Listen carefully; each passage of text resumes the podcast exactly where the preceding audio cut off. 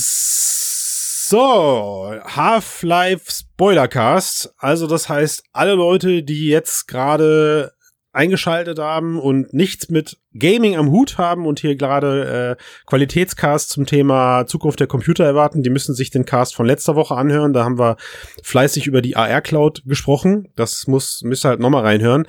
Und äh, ich würde sagen, alle anderen bleiben drinne, weil wir sind alle durch. Wir sind alle durch, oder? Ich frage mal in die Runde. Ja, also ich schon, ja. Ja, und der Rest auch, aber wir wissen nicht warum. Also Max und ich sind da und also alle anderen nicht. Keine Ahnung warum. Hm. In Stasis versetzt, vom G-Man rekrutiert. Ja, das ist zumindest meine Vermutung. Ja, schade. Also eventuell ist das also jetzt der Half-Life Spoilercast Teil 1 von X. Wir gucken mal, wie wir durchkommen.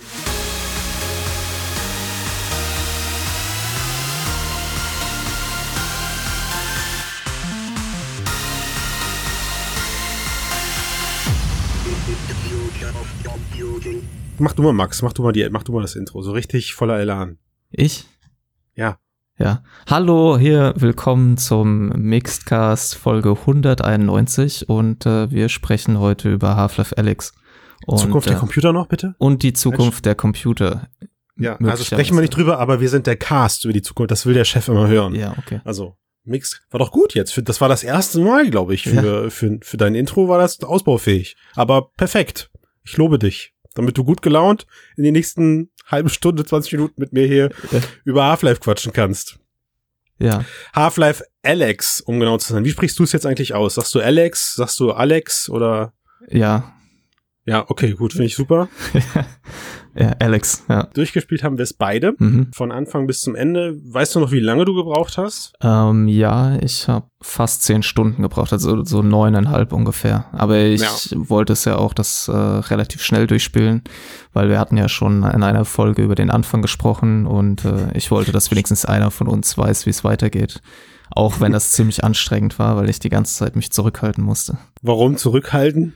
Naja, weil immer wieder so Stellen kamen wie, ja, es gibt keinen Nahkampf und wenigstens, äh, ich hoffe, es kommt noch eine Brechstange und so. Ach so, du meinst, du meintest in unserem, in unserem ersten Cast, wo wir äh, über manche Sachen philosophiert haben, Richtig. ob sie denn da sind oder nicht. Ja. ja, okay. Ja, also ich bin, ich hab, ich, ich wüsste gar nicht, wo ich genau die Zeit nachgucken kann, wahrscheinlich irgendwo im Speicherslot, aber ich glaube, ich bin auch bei zehn oder elf Stunden rausgekommen. Zumindest ist das die Zeit, die ich zusammenrechnen kann, weil ich es jetzt äh, für diesen Cast gestern in nahezu einem Rutsch von der Mitte an bis zum Ende durchgespielt habe. Also es sind insgesamt elf Kapitel.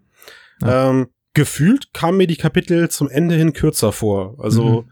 die Kapitelzahl hat sich da schneller überschlagen als am Anfang. Ja. Und äh, dann gibt's halt noch so einen, ja, nicht einen kleinen, aber nicht ganz unwichtigen Ep Epilog. Wie sagt man nach dem, nach dem Out, nach dem, doch, Epilog, Prolog? Ja. Was ist das am Ende? Ja, das ist äh, ein, äh, gute Frage, eher ein Epilog, ja. Prolog wäre davor, ja. ja. Genau, Pro ist davor, ja.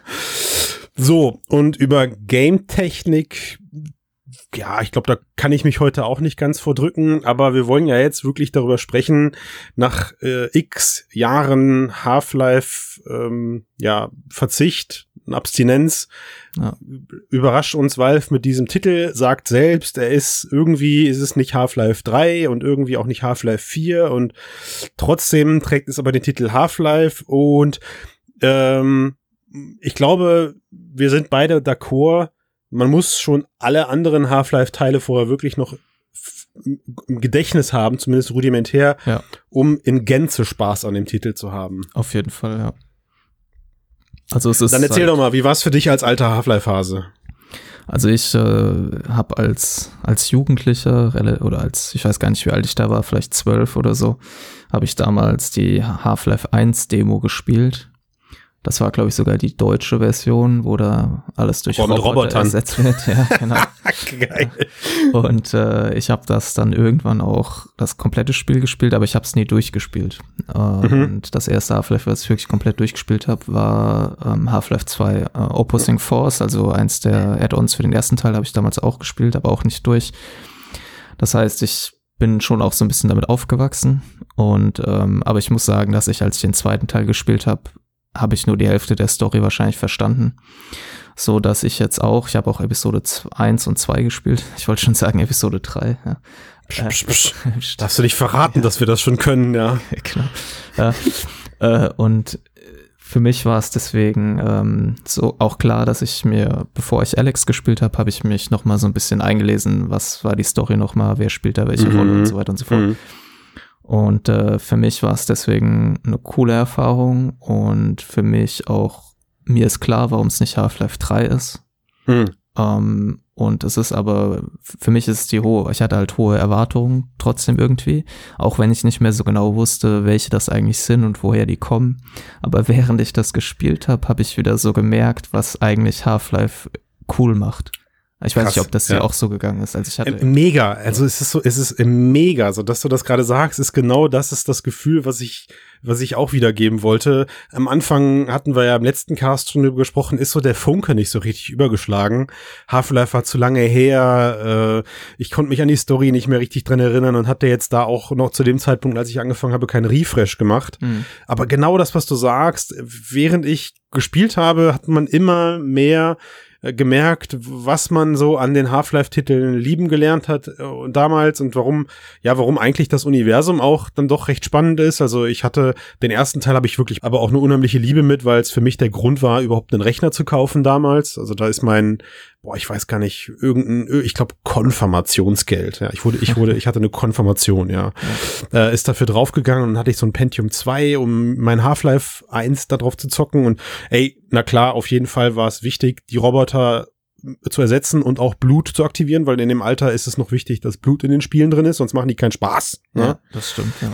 Ähm, und ich glaube, so für mich persönlich hat sich das, oder auch, ich glaube auch von, von Valve selbst her, hat sich eigentlich das Half-Life-Universum ja erst mit Teil 2 wirklich entfaltet. Also ja. Half-Life 1 hatte schon sowas wie eine Story. Für damalige Verhältnisse war das aber im Ego-Shooter-Sektor nicht schwer. weil, weil da gab's nur Quake und Unreal Tournament. Und erst danach ging's los. Ähm, was für Momente waren das für dich, die so die Half-Life-Momente in dir hervorgerufen haben? Hast du da noch was vor Augen? Ja, ich habe gerade, während du das erzählt hast, so kurz überlegt, weil ich wusste, dass die Frage kommen wird. Ähm, du hast sie vorbereitet. ich, es gab so, ich glaube, der, der erste Punkt war, wo man, ähm, das ist auch noch relativ am Anfang, wo man die Taschenlampe bekommt. Mhm. Ja, weil für diejenigen, die das schon soweit sind, ja, die werden sich erinnern. Und alle anderen haben hoffentlich schon ausgeschaltet. Auf davon müssen Fall, wir jetzt ausgehen. Ja, davon gehen wir jetzt aus. ähm, als man die Taschenlampe sich holt, tauchen ja auf einmal diese Headcrabs auf, die man aus Ravenholm mhm. aus dem zweiten Teil kennt. Und ich hatte die komplett mhm. vergessen, aber es dann auf einmal mhm. quasi diese haarigen Beine von diesen Viechern da äh, ins, in die Taschenlampenleuchte gekommen sind habe ich so, ach ja, okay, die gibt's ja auch. Ja, das war so die robustere Viecher dann da. Ne? Genau, das war so der erste Moment, wo ich so ganz tief aus meinem Gedächtnis so eine Erinnerung hochkam. Ähm, aber ich glaube, so richtig los ging es ähm, bei dem Kapitel mit Jeff. Mhm. Mhm. Ja, ja. das liebt, also ich glaube, es ist mit Absicht auch, glaube ich, mit eins der, der beliebtesten Kapitel. Also ich glaube, das war von vornherein klar. Äh, allein schon, weil es eins der der wirklich wenigen Kapitel in Half-Life ist, die so eine Art Persönlichkeit besitzen mhm. durch äh, durch Jeff.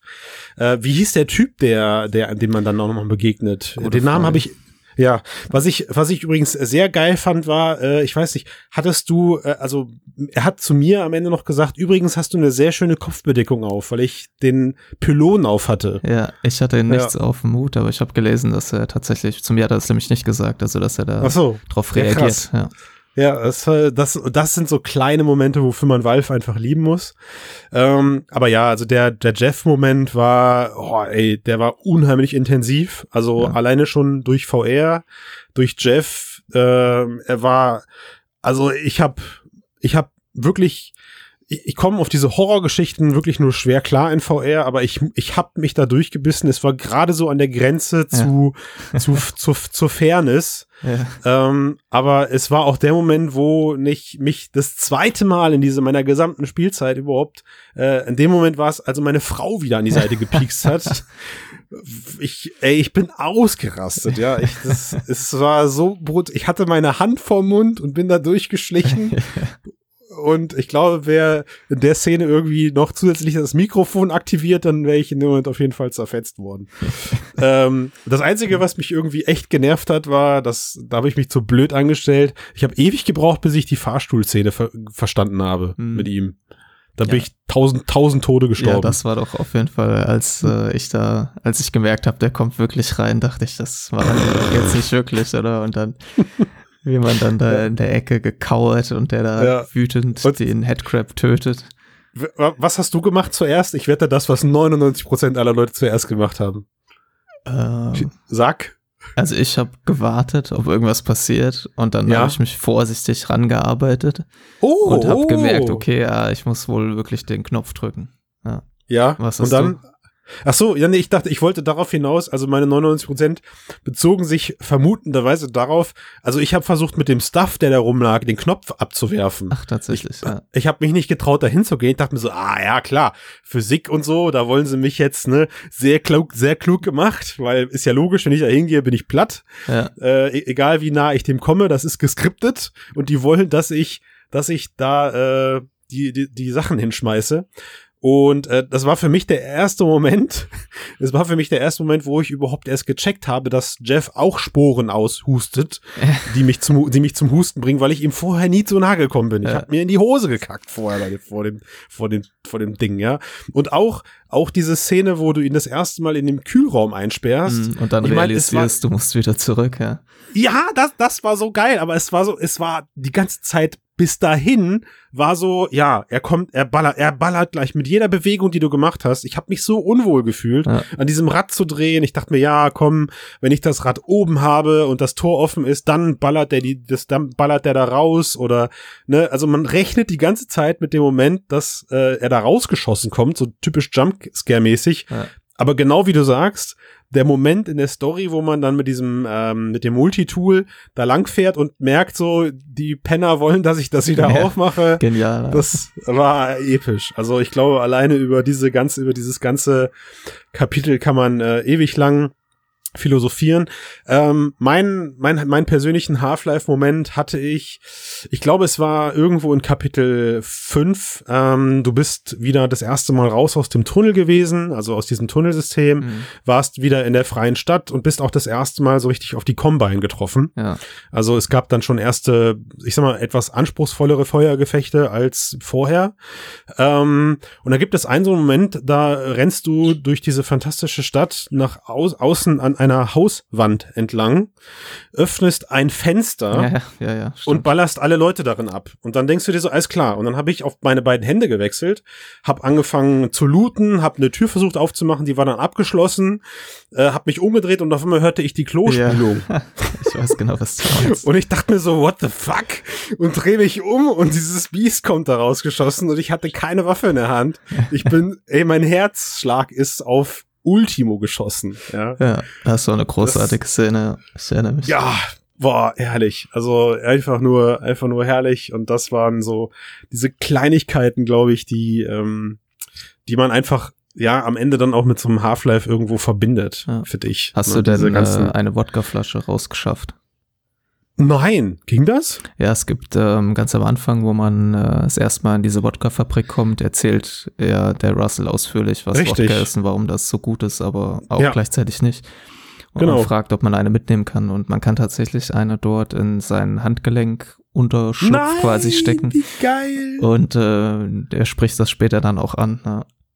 Also genau, er hat später angesprochen, äh, bei mir hat Alex sich entschuldigt, dass sie es halt leider nicht geschafft ja. hat, eine Wodkaflasche mit rauszuschmuggeln. Bei mir hat er gesagt, ich hätte doch zwei mitbringen können. Ja.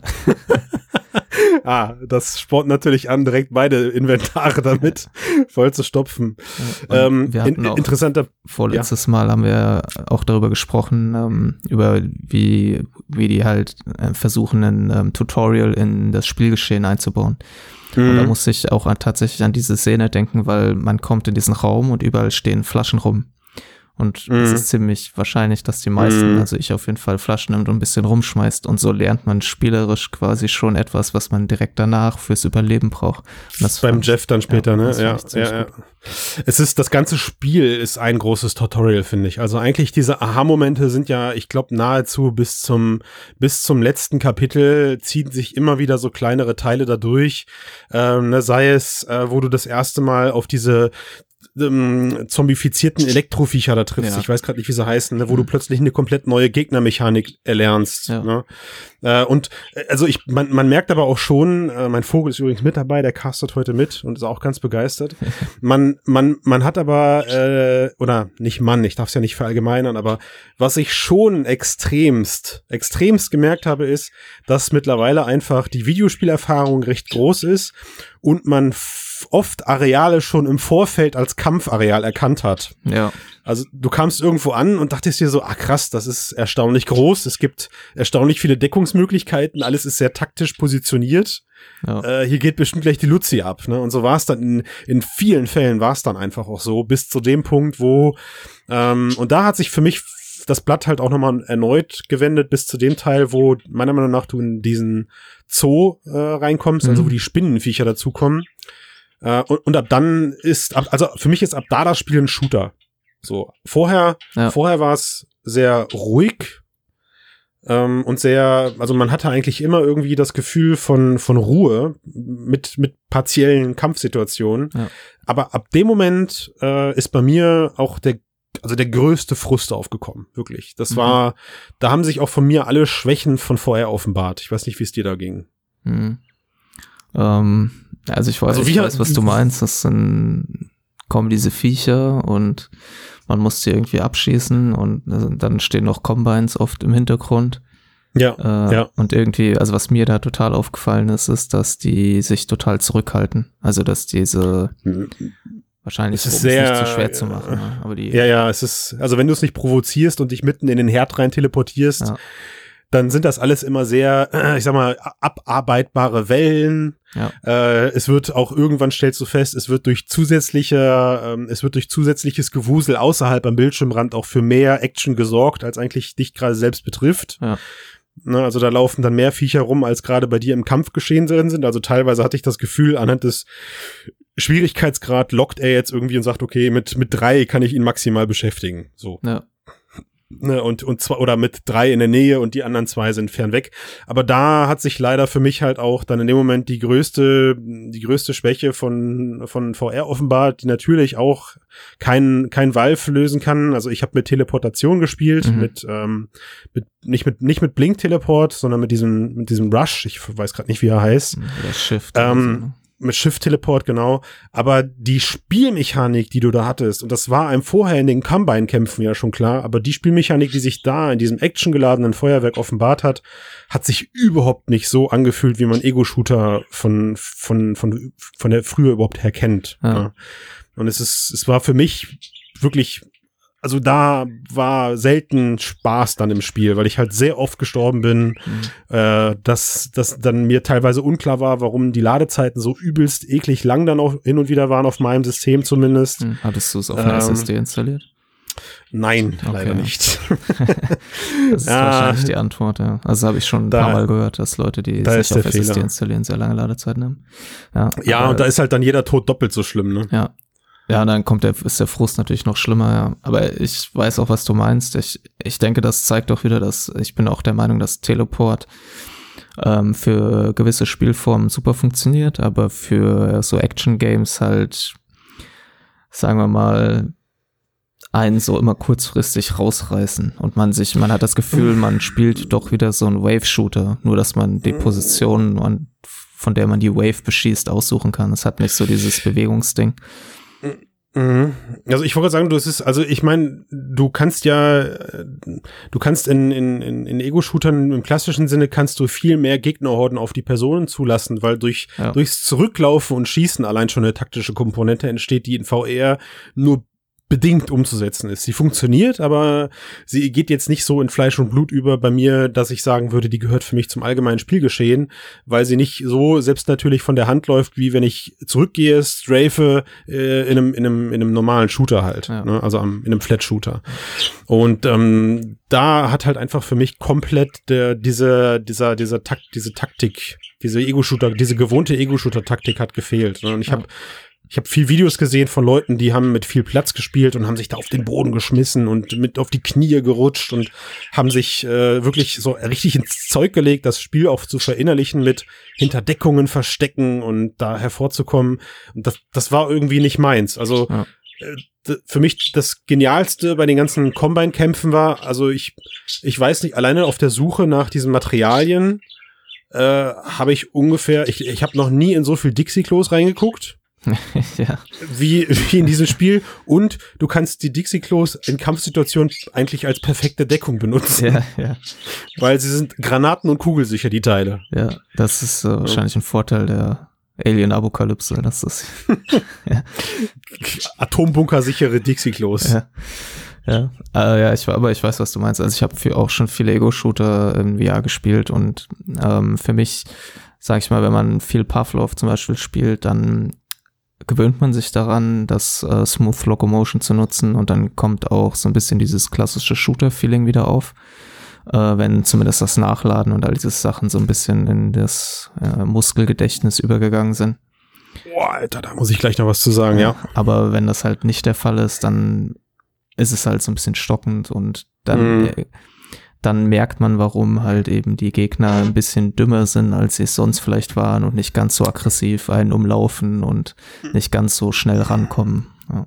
Ja, wobei, also da musst du mal auf hart spielen. Da nicht, ja, okay, die sind dann nicht ja. nur widerstandsfähiger, die KI ist dann auch deutlich intelligenter. Ja. Ja, stimmt, äh, Test, ich habe es testweise gemacht und keine 30 Sekunden überlebt. Also da bin ich dann anscheinend auch ein Gaming-Oper geworden, was das angeht.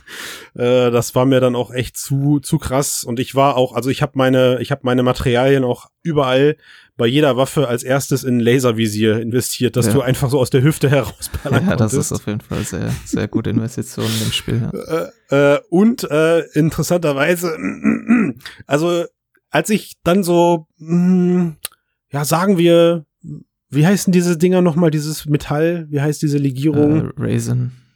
Raisin, ja. Also als ich ungefähr 50 Stück übrig hatte und mir dachte so, warum sammle ich das überhaupt noch? Meine Pistole ist doch bis zum Maximum aufgewertet. Und ich glaube, ich war irgendwo in Kapitel 8 oder 9. habe ich gedacht, warte mal, ja. kannst, kannst du auch die anderen Waffen da reinstecken? Mind blown. Es war, äh, ja, es war sehr episch. Ich habe mich sehr gefreut über meine plötzlichen Auswahlmöglichkeiten und war dann auch sehr enttäuscht, wie schnell plötzlich 50 oder 70 äh, Raisin ja. weg sind. Äh, aber ich hatte zumindest überall mein, nahezu überall mein Laservisier. Ja.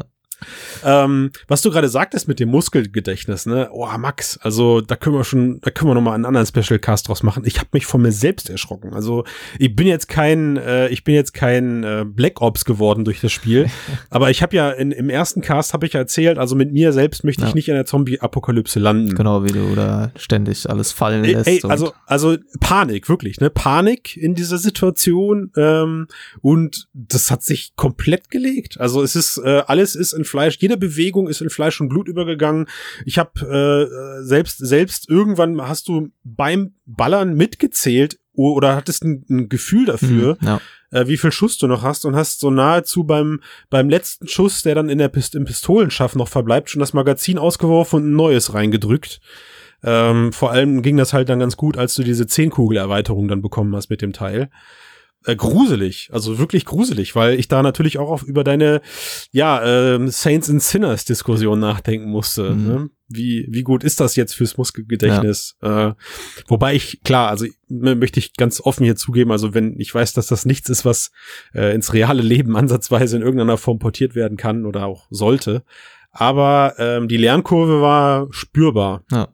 Aber es ist ja auch Teil der Erfahrung irgendwie, dass man besser wird, ist ja auch gut. Das kennt man ja auch aus anderen Videospielen. Wenn man das nicht hätte, wäre ja auch irgendwie blöd. Ja, klar. Ja. Der, der Klassiker ist, der Klassiker ist für mich immer jedes GTA. Am Anfang denke ich mir, holy shit, und du eigentlich spielst du GTA immer nur mit Blick unten auf die Karte. So, du siehst, du kriegst, du kriegst, kriegst vom Spiel gar nichts mit. Ja. Äh, bis du da, bis du dann irgendwann die ganze Gegend so auswendig kennst nach gefühlten 200 Stunden Spielzeit, dass du sofort weißt, wo es lang geht und jede Abkürzung irgendwie kennst. Ja. Um, ähm, was, was waren denn so deine, deine Highlights im Spiel? Also so, egal ob es jetzt gewisse Situationen sind oder mhm. gewisse Abschnitte. Also von ähm, von der von der Story her oder eigentlich haben mir die also wenn die, wir mal vom Ende jetzt so abs absehen erstmal klar ja. also da, da, über das Ende können wir gleich sprechen aber ähm, ich, ich muss es, glaube ich, in drei Sachen aufteilen. Wenn ich sage, was, was optisch mir am besten gefallen hat, ich habe mich, ich habe mich sehr gerne in diesen Häuserschluchten aufgehalten. Also diese, dieses, dieses russische, diese russische City 17 mhm. hat, hat einfach irgendwie einen, einen, ganz besonderen Charme auf mich ausgeübt immer und ähm, auch diesen ganzen, ja, Retro-Flair, der da immer existiert, erinnert mich dann auch immer irgendwie an diese ganze äh, Atom-Punk Atmosphäre, die man so vielleicht aus einem Fallout noch extremer kennt. Ja. Also hat, hat mir immer schon gefallen und da war der sogenannte VR-Besuchereffekt einfach am coolsten. Ähm, storytechnisch ganz klar Kapitel 7 hat's rausgerissen. Also ganz mächtig, finde ich, ganz mächtig. Aber aus so viel, aus so vielen Belangen. Du, du triffst das erste Mal auf einen Menschen und dann hast du halt auch noch dieses besondere Biest an Gegner. Ja.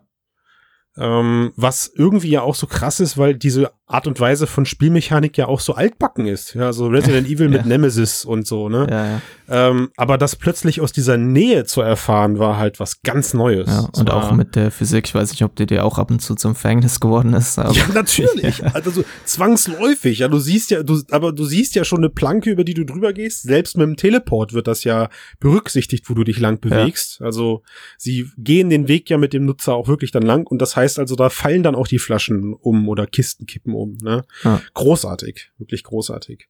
Ähm, und der andere Teil in mir, das ist der dritte Teil in mir, das ist der, der sich hauptberuflich mit VR beschäftigt und ganz viel aus diesem Titel rauszieht gerade, ganz viel. Mhm. Also ich habe ich hab eigentlich immer Spaß gehabt an diesen technifizierten ähm, Bedienelementen, also Hebel ziehen, Knöpfe drücken, das macht mir unheimlich Spaß in VR und das, diese, diese, dieses verspielte, ich glaube, ich bin der einzige Mensch, der diese Rätsel cool fand. Mhm. Ja, also, so, ne, also ich so muss nervig sagen, sie teilweise auch ja, war. Also was mich da positiv überrascht ist, ist, dass sie es geschafft haben, das ganze Spiel immer das noch ein bisschen was Neues reinzubringen. Jedes Rätsel war ein bisschen komplizierter.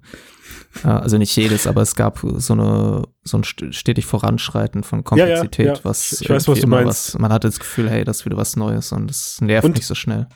Nee, und irgendwie, es war auch jedes Mal so, ohne dass es jetzt äh, kurz das Spiel pausieren musste, mit einem mit einem Hinweistext, ja.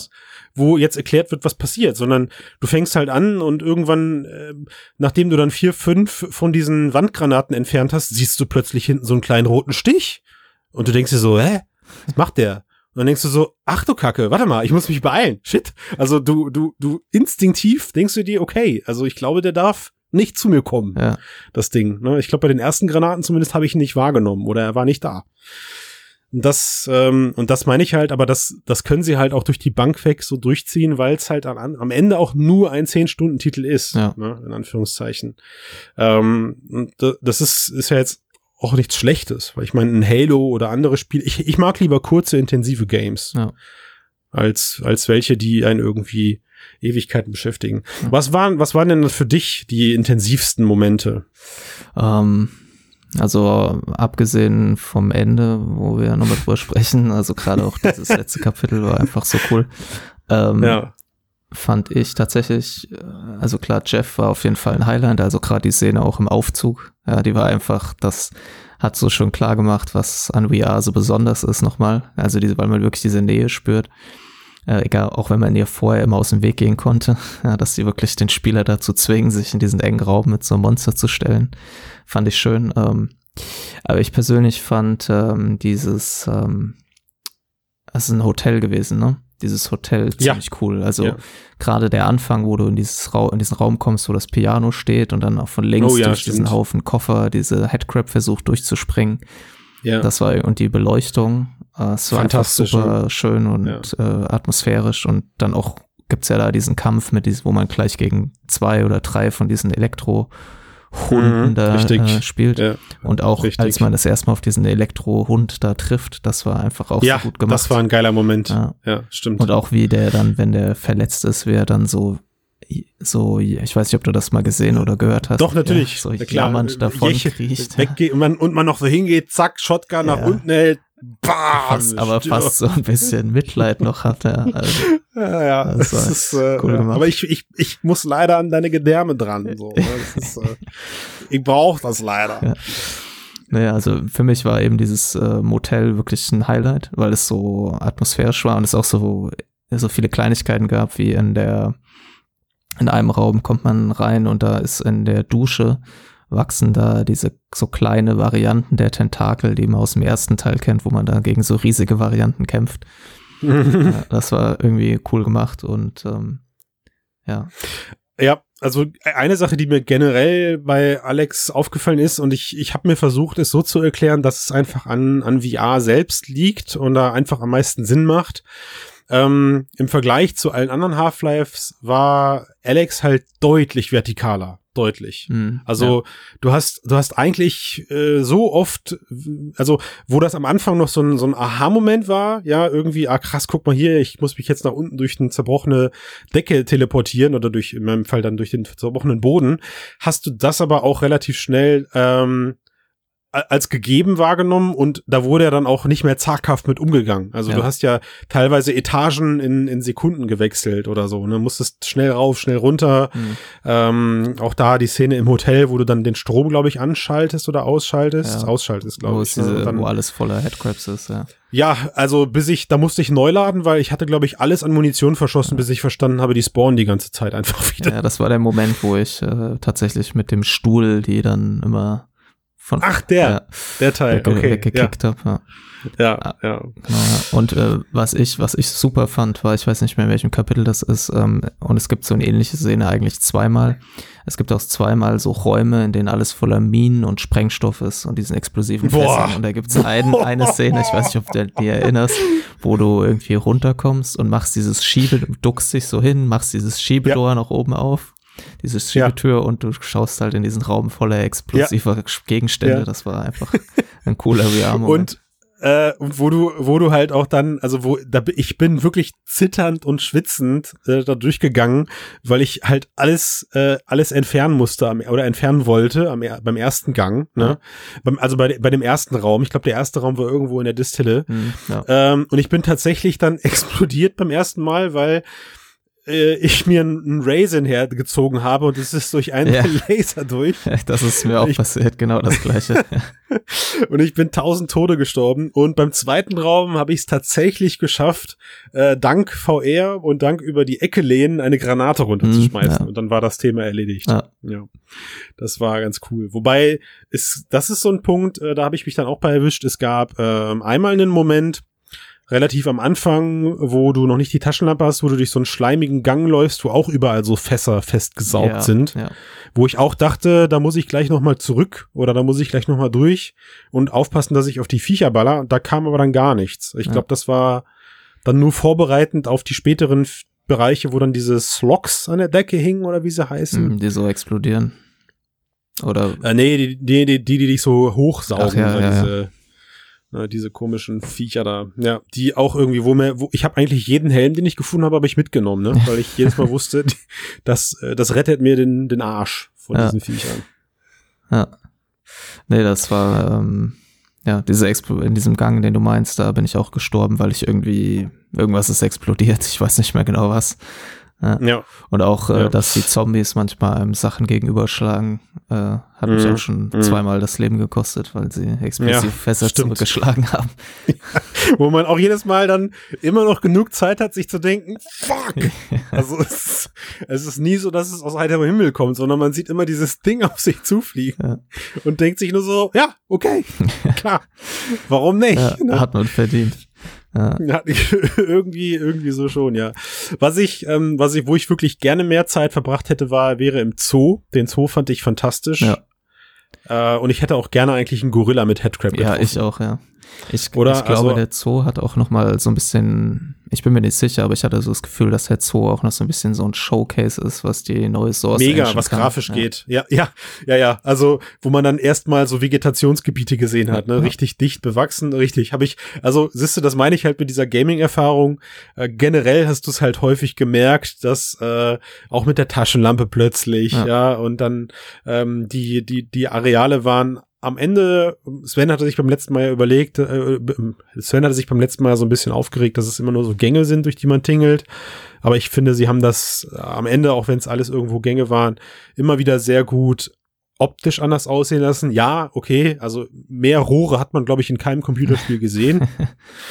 ähm, aber ich habe trotzdem gemerkt, dass jedes Mal dann, wenn die Areale weitläufig wurden, ich mich plötzlich total unwohl gefühlt habe, dass ich jetzt was verpasse. Also Mhm. Es war dann so, oh nein, schade, ich möchte alles sehen. Ja. Was verpasse ich jetzt? Ne? Ja, ja. und äh, ich fand auch, ähm, was ich wirklich überraschend fand, war, wie glaubwürdig die Charaktere waren. Also das war ja auch schon am Anfang bei Russell so, äh, aber auch als man dann auf diesen ähm, beschädigten Vorti, wie heißen die, Vortigaunt trifft Ja. oder Mhm. auch eben der die Person, der, dessen Namen wir vergessen haben, der bei Jeff uns Ja. diese Tipps gibt, die waren Er heißt nicht Jeff auf jeden genau, Fall. der Nicht-Jeff. Ja, der war, äh, die sind zwar nicht jetzt so super realistisch, aber es entsteht auch nicht irgendwie das Uncanny Valley und trotzdem Mhm. sehen sie irgendwie cool und glaubwürdig aus. Das fand ich. Mega, ne? Also sie haben so einen ganz eigenen Half-Life-Charme, Ja. finde ich irgendwie. So, sie sehen wirklich direkt aus wie aus Half-Life 2, wobei, wenn man dann vergleicht, stellt man fest, nein, doch nicht. ja, Da hat sich grafisch doch was getan. Also ja, äh, willst du etwas sagen, dass es Personen gibt, wo man das direkt vergleichen könnte? Was? Hm? Was meinst du? Naja, komm, also ich meine, äh, Vincent war, also Vincent ja auf jeden Fall. Hm. Also weiß ich gar nicht, den, den sieht man ja nicht so oft von Namen, aber ja, also ich meine, ich würde jetzt gerne noch abschließend sagen, bevor wir aufs Ende kommen, und da sollten wir hinkommen, ich freue mich auf jeden Fall auf die ganzen Sachen, die ich verpasst habe, die ich jetzt in den kommenden Wochen mit Hilfe unserer treuen Leser und Leserinnen, die uns die Kommentare jetzt zu äh, spammen werden, was wir alles vergessen haben Hm. äh, nachzuholen und mir anzugucken oder auch, ich freue mich eigentlich schon auf die ganzen YouTube Easter Eggs Videos, die man sich jetzt völlig legitim ansehen kann, Ja. um, um sie dann bei Bedarf halt auch nochmal selber nachzuholen. Ähm, würdest du nochmal spielen? Ähm, ich habe es tatsächlich überlegt, ja. Und das wäre das erste Mal für mich, dass ich einen VR-Titel nochmal spiele. Äh, und generell Ich spiele ich sagen, nicht- selten Spiele nochmal, aber irgendwie bei Alex habe ich auch das Gefühl, dass ähm, wenn ich es nochmal durchspielen würde, würde ich es vielleicht auch noch ein bisschen anders erleben und noch ein bisschen mehr so mich umschauen und ja.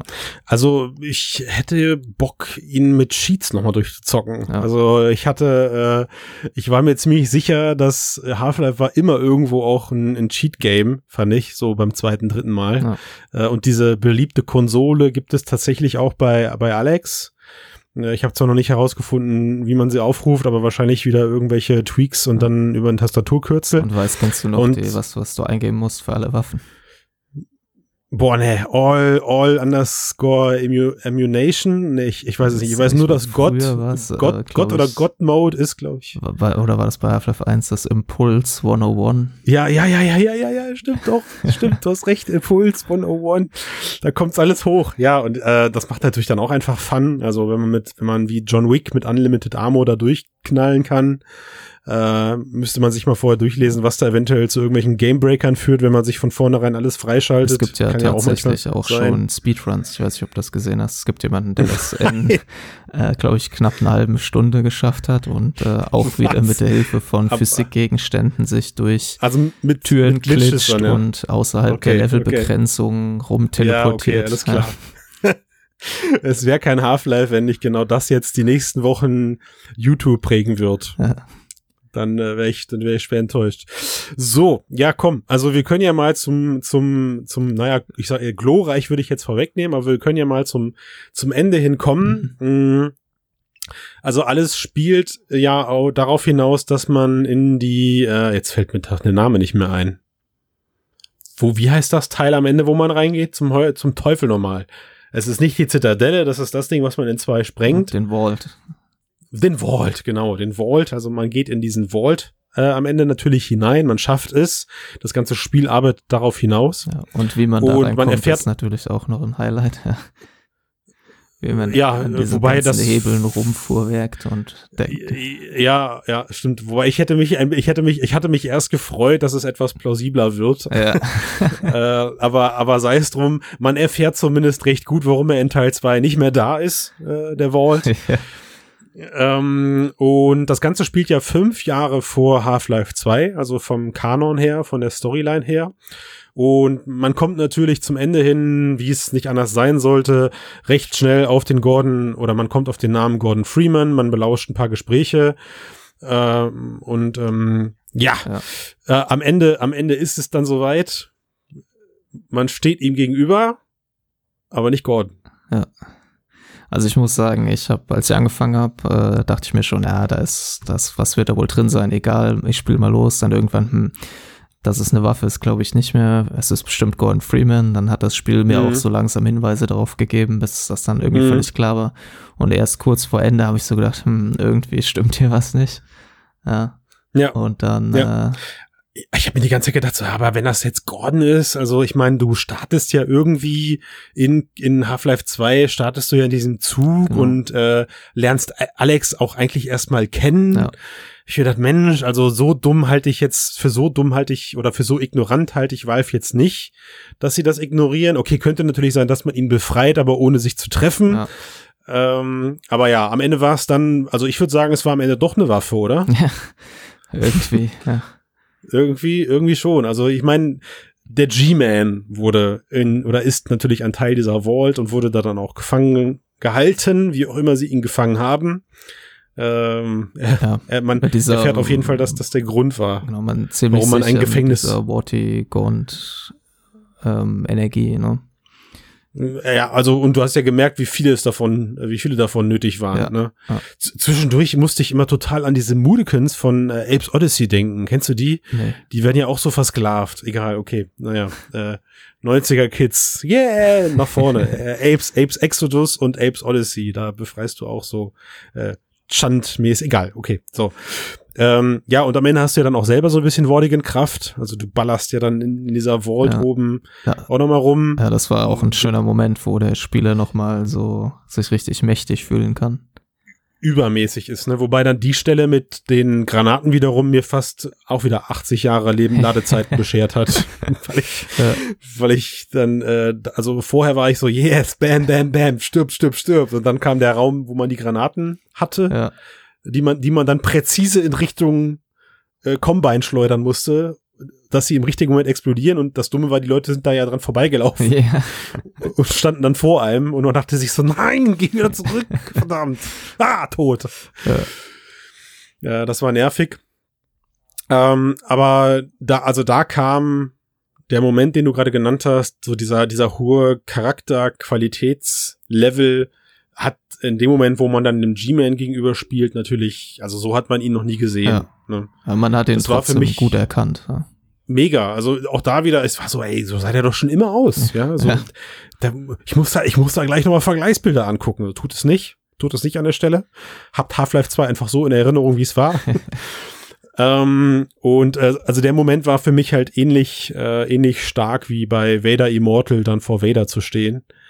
Wobei Vader noch mal einen Ticken geiler war, aber mh, mm, ja. ja, es war, es war krass und äh, ja, komm, du, ist, du bist eigentlich gefühlt, glaube ich, der krassere Half-Life-Fan. Dann greif doch mal vorweg, was danach passiert ist. Ja, also man steht dem ja dann gegenüber und dann wird einem vielleicht schon fast klar, dass er das vielleicht auch wollte. Und äh, wie früher auch öffnet er ja dann direkt eine Tür und man steht irgendwo im Nichts.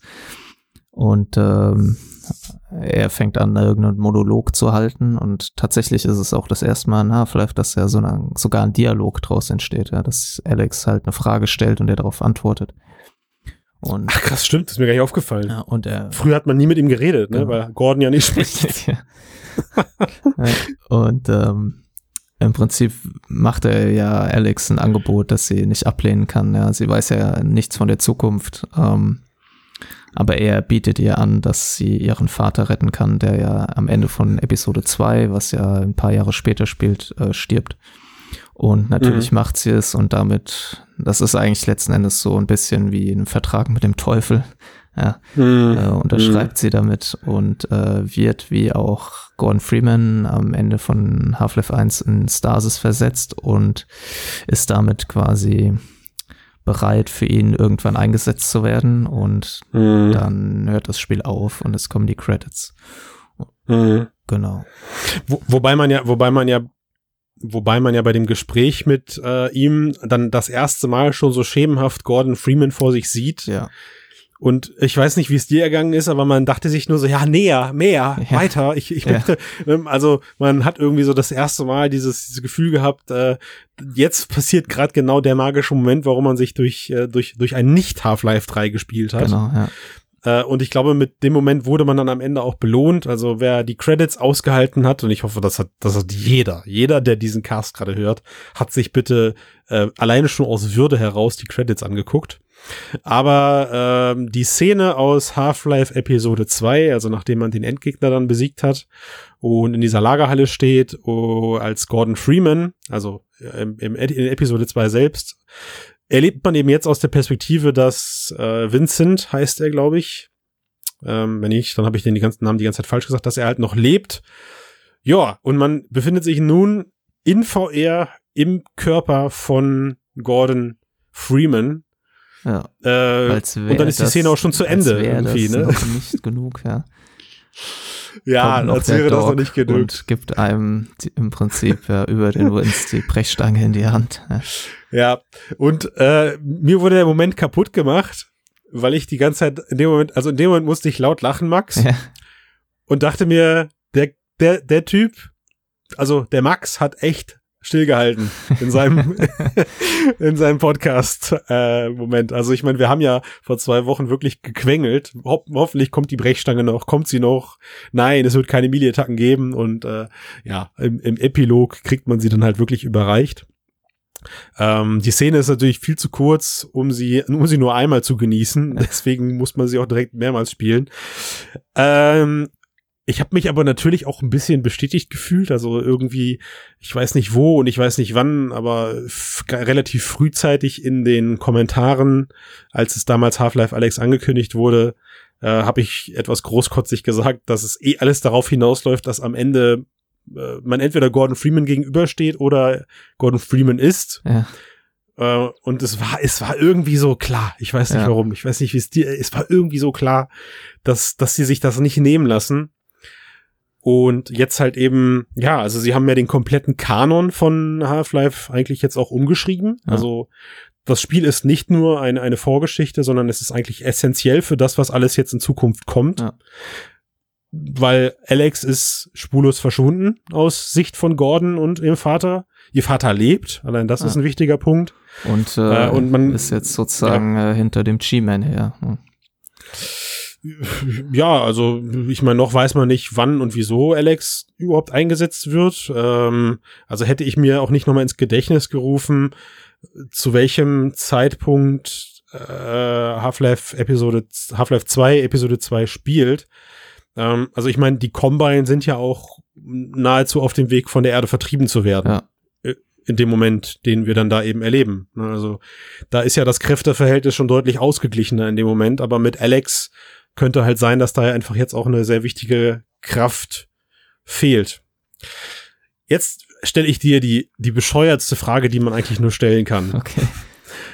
Das, was jetzt kommt, alles, was danach kommt, was wird das sein? Von Valve. Hm, also, wenn wir jetzt nicht nochmal 13 Jahre warten müssen, dann ähm, vermute ich, dass es ein Shooter sein wird, also, wobei es schwer zu sagen, also weil ich würde sagen, Alex ist mehr ein Adventure als ein Shooter. Also ein Adventure mhm, mit Shooter-Elementen. Ja. Und ich glaube, das liegt an Virtual Reality. Und ich glaube, wenn es wirklich ein Half-Life 3 geben wird, wird es kein reiner VR-Titel sein, ähm, mhm. sondern entweder wird es ein Flat-Titel mit VR-Unterstützung oder es wird äh, in 40 Jahren über Brain-Computer-Interfaces kommen. ja, also bei dem, was Valve momentan in Brain-Interfaces investiert, wäre das, äh, wäre das leider nicht ganz so von der Hand zu weisen. Ähm, also ich, ich behaupte, ich behaupte, wir werden noch mal fünf Jahre warten müssen, glaube ich, bis es weitergeht äh, im Half-Life-Universum. Ich glaube nicht, dass da jetzt kurzfristig was kommt. Leider, muss ich so sagen. Äh, ich finde es aber cool, wie sie sich quasi mit Alex jetzt auch nichts verbaut haben oder nicht auch, ich sag mal, eine Story von Belanglosigkeit erzählt haben. Ja, also ähm, das ist schon. Ich war auch, also ich muss sagen, cool. ich hatte ja, wie gesagt, hohe Erwartungen. Und das Ende hat es halt irgendwie geschafft, diese Lücke, die Episode 3 übrig gelassen hat, ähm, nicht unbedingt vergessen zu machen oder so, aber halt, sie hat es geschafft, einen Episode 3 Ansatz zu bieten, ohne Episode 3 sein zu müssen. Also ist diesen Cliffhanger durch einen anderen Cliffhanger ersetzt, aber irgendwie ein Cliffhanger, der Lust auf mehr macht. Genau, und ich, und deswegen, also meine, meine aller, allererste Vermutung ist, ich finde, Valve hat es sich einfach jetzt mit Alex auch verdient, uns alle zu trollen. Und das nächste Half-Life-Spiel, was rauskommt, ist einfach Half-Life 4. Weil ich glaube, sie können Half-Life 3 nicht mehr, nicht mehr, das geht nicht mehr. So, das, das funktioniert nicht. Deswegen, sie müssen einfach jetzt Half-Life 4 namentlich rausbringen. Äh, sie haben ja auch eh immer gesagt, dass die Episoden eigentlich eher als Half-Life 3 anzusehen sind. Mhm, ja. Zumindest meine ich mich da an, an Aussagen von dem guten Gabe in der Vergangenheit erinnern zu wollen, dass er nicht die Leute ewig nochmal auf Half-Life 3 warten lassen möchte, sondern Half-Life 3 Episoden nach, nachschließt, ja, genau. Ähm, ich glaube nur, ich bin da voll bei dir. Ich glaube, ein Gordon in VR, ah, ey, ich weiß nicht, ey, ich weiß nicht, ich hätte vor fünf Jahren oder vor vier Jahren mit Sicherheit auch den Fehler gemacht und hätte gesagt, ein Half-Life in VR funktioniert nicht. Weil man halt eben hm. nicht davon ausgegangen ist, dass sie sich sowas, sowas Adventure-mäßiges trauen. Ja. Ähm, und ich weiß halt nicht, ob sie mit, mit dem Gordon, der jetzt vielleicht auch einfach alt ist, äh, oder vielleicht kommt auch ein Half-Life 4 raus und man, man hat einfach nahezu nichts mit Gordon zu tun oder so. Ich, ja, ich weiß es nicht. Sitzt, aber er ist so alt, man sitzt im Rollstuhl, ja, dann ja. Und, und der teleportiert. und, und schiebt nur so Schachfiguren auf dem, auf dem Brett hinter hin und her. Ja, also wie gesagt, das ist der, der Grund, warum ich das glaube, ist, dass einfach die, die, die letzten drei Kapitel von Alex, wo es halt so shootermäßig hergeht, für mich halt einfach ganz stark offenbart haben, dass dass das nicht funktioniert, wenn ich jetzt Gordon wäre ja. mit einer Brechstange in der also Hand. Ich glaube, dass äh, Combine wegschlage und so. Also ich sehe das so, dass ähm, meiner Meinung nach hat sich Valve durch die Vorsicht, die sie haben walten lassen, das selber ein bisschen verbaut. Also ich verstehe, warum sie es gemacht haben und es ist für die breite Masse wahrscheinlich auch besser. Aber hm. wenn sie auf Smooth Teleportation ähm, dies hindesignt hätten, wenn sie sich gewisse Nahkampfsachen getraut hätten und die Shooter-Elemente noch ein bisschen mehr auf Shooter designt hätten. Also traditionellen mhm. Shooter könnte das durchaus klappen, aber es würde mhm. halt, der Titel zeigt ja auch, dass Valve kann nicht zaubern, das habe ich letztes Mal auch schon gesagt. Es hat die gleichen ja. Probleme wie viele andere Shooter oder viele andere VR-Titel aus Sego-Perspektive, mhm. die Shoot-Elemente haben. Und ich glaube halt, dass äh, Spiele wie Pavlov, Onward oder sowas zeigen, dass es durchaus möglich ist, das umzusetzen und auch so, dass es cool ist und Spaß macht. Aber man schließt damit natürlich immer eine gewisse Gruppe von Leuten aus. Und da ist halt die Frage, ob Valve das möchte. Naja, von der eh nicht schon großen VR-Gruppe, genau, ne? Ja. Und äh, das Nahkampf Thema ist halt, das habe ich ja letztes Mal auch schon gesagt, da kann man irgendwie bei Walking Dead schauen oder bei Boneworks. Das kann schon mhm. funktionieren, aber es wird immer mhm. ein bisschen janky bleiben. Und auch die Brechstange, die Gordon in die Hand bekommt, die, das ist jetzt ein komischer Ausdruck, aber die fühlt mhm. sich relativ ähnlich der Brechstange an, die man in Boneworks bekommt. Mhm, richtig, gummimäßig und schlabberig irgendwie. Also nicht so träge ja, irgendwie. Genau, ja. Ja, also du kannst sie auch, wenn du schnell genug bist, in die zweite Hand nehmen und äh, auch genauso festhalten wie in Boneworks. Also mit, mit zwei Händen quasi greifen. Ja. Geht schnell genug in der, in den paar Sekunden, in, der es, in denen es dann ausblendet. Ja, und deswegen, also ich bin, ich bin, ich bin unheimlich, wirklich unheimlich dankbar, dass Valve diesen Schritt mit Alex gegangen ist, weil ähm, es nicht jetzt aus, aus Sicht dessen, dass das jetzt irgendwie groß dafür sorgt, dass es Zuwachs in der VR-Branche gibt. Das befürchte ich leider nicht. Also mein momentan haben wir was 42.000 gleichzeitig angemeldete Spieler in Half-Life Alex in Steam verbuchen können. Das ist, das ist zum Lachen und ein Witz, ja. Muss man an der Stelle mal ganz gut sagen. Und auch wenn es gerade draußen in der Community, in der VR-Community viel positives Geschrei gibt, dass die Community dadurch gewachsen ist und man in Anführungszeichen viele Personen kennt, die jetzt VR-Headsets gekauft haben. Äh, in allen Ehren, ich, ich heiße das natürlich gut, aber das ist nicht das, was wir für die Zukunft der Computer als Plattform brauchen. 10.000 neue User oder 15.000, 20.000 neue User. Das wissen die Zuhörer und Zuhörerinnen aber mit Sicherheit alle selbst. Ja, und ja. Welfare und trotzdem, auch, ja. na klar, ne, und, und trotzdem muss das aber nichts Schlechtes sein. Ich glaube, was, ähm, was ich mir selber gerade einrede, ist, was Valve äh, einfach jetzt getan hat, ist, sie hat der kompletten Entwicklergemeinde, also den kompletten, der kompletten VR-Branche, angefangen von den Gamern, denen die tolles Spiel bekommen haben, aber auch den ganzen entwickelnden Agenturen und den ganzen entwickelnden äh, Companies sehr viel Geld in Form von Research geschenkt. Also sie teilen ja gerade ihr Wissen mhm. sehr offen an vielen Stellen und es gibt einfach viele Mechaniken, die man sehr gut reverse engineeren kann, viele Sachen, die sehr gut funktionieren, die man zukünftig in anderen Spielen sehen wird. Sie haben für VR einfach jetzt viele Goldstandards entwickelt, die äh, deswegen ist das Spiel glaube ich auch so solide, weißt du Max? Ja weil sie sie haben an vielen Stellen experimentiert und dieses Geld, was sie aufgebracht haben, um zehn unterschiedliche Teleportsysteme zu entwickeln, ja und diese gleichzeitig auch noch mit Leuten Play zu testen. Ja, das ist, echt, ja, das, das ist, merkt man, dass das wirklich Leute das, gespielt haben und die wirklich auf ja, Feedback eingegangen ja. sind. Das macht kaum einer. Das ist sauteuer. Ja. Ja, also vor allem in dem Ausmaß und und das hast du in äh, das hast du in Alex einfach halt an, an allen Ecken und Enden. Die Handmechanik, die klar auch in anderen Spielen gut funktioniert und und äh, Geschmackssache auch in vielen Sachen besser. Ähm, und da, da haben sie meiner Meinung nach einfach jetzt, sie haben einfach eine, die absolut beste VR-Tech-Demo ja. der Welt gerade gemacht. Und dann werden wir werden sehen, ne? aber ob Source 2 wirklich mal richtig verfügbar wird und ähm, die Dev-Kits und alles, ob dann eben auch Leute außerhalb, also nicht mehr nur noch in Unity VR entwickeln oder, sondern mhm. auch Source, weil das muss man auf jeden Fall sagen, das Spiel lief wirklich super und sah super aus. Also. Ey, also ich hab's, ich hab's auf einer 1070 gespielt. Äh, und wäre ich nicht aktiv in die Einstellung gegangen, hätte ich nicht gedacht, dass das die niedrigsten Einstellungen sind. Ja, ja also das Teil lief super flüssig. Klar, die Ladezeiten waren Pain in the Ass aufgrund meiner HDD, die ich halt benutzt habe. Aber ja, es ist, also es kann ja nur besser aussehen, wenn ich das noch, wenn ich die Shader auf 11 drehen kann äh, mit einer geileren Grafikkarte. Ich habe es nicht mit dem best aufgelösten VR-Headset gezockt. Also ich habe äh, eine Vive Pro ausprobiert mit Knuckles und bin dann aber wieder umgestiegen auf die für mich deutlich bessere Rift S. Ja. Mag ich einfach, mag ich einfach lieber. Trotz Knuckles habe ich mich dann für Rift S entschieden und habe nichts vermisst. Ähm, vielleicht sähe es anders aus, wenn ich Zugriff auf eine Index gehabt hätte, aber da wäre meine Hardware dann mit Sicherheit auch in die Knie gegangen, glaube ich. Mhm. Oder ich hätte halt kaum von profitiert. Ja. Und insofern alles gut. Und da kann einfach nur, also ich meine, selbst, selbst mit dem von dir eben angesprochenen Modding, es kann nur noch besser werden. Ja.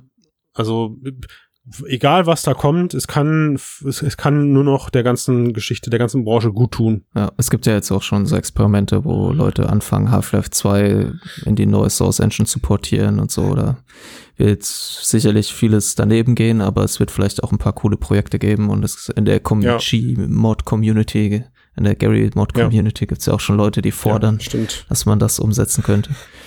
Äh, ja, bin ich auf jeden Fall gespannt. Ja. Ich bin auf jeden Fall erstmal gespannt, wann man wieder neue Half-Life-Story-Schnipsel bekommt. Also ich bin jetzt wieder voll gehypt. Ja, ich auch. Ich, ich bin jetzt wieder voll drinne und äh, ich weiß, mir ist auch wieder klar geworden, so, ja, ja, stimmt.